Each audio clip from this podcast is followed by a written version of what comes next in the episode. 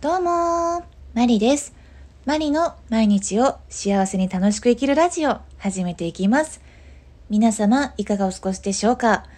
人から悩み相談を受けることってあると思うんですけれども、えー、その時のお話をしたいと思います。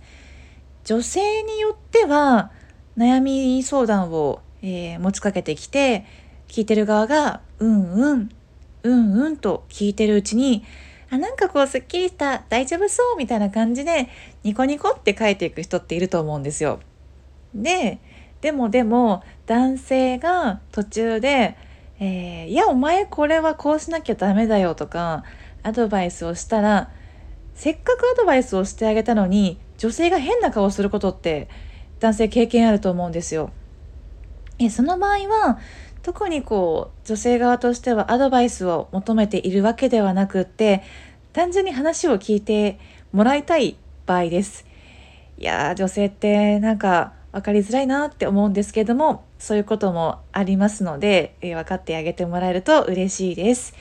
えー、そして性別関係なしに悩み相談を、えー、された時に例えばその聞いてる側つまりこちら側がアドバイスだったり提案を3つぐらい、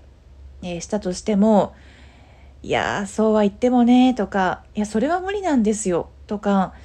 どうしても否定が入る方っているんです。えー、その場合はうーん本当にその方がその悩みを解決したいと思ってるのかどうか疑った方がいいと思います。大抵の場合は、えー、簡単にね否定がポンポンと入る場合にはその人は悩みを本当に解決したいとは思っていないことが多いです。えー、単純にその悩んでいる状態が本当に好き？っていう時があります。そういう場合には、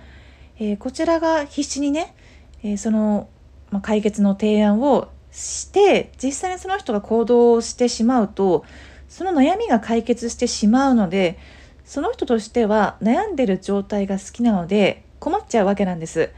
だから実際に行動はしようとしない？っていう状態が、えー、生まれることがあります。悩みたい人は悩みたい人なので、えー、そっとしといてあげるのがいいかなっていうふうに私は思います。ですが大事な友人が、えー、それは抜け出した方がいいぞと思って、えー、話をねしてくれた時には私は、えー、伝えたいことはきちんと伝えるようにしています。その上で行動を起こすかどうか、えー、どうしようかなっていうふうに、えー、考えるのはその方なので、それはそれでお任せするようにしています。以上です。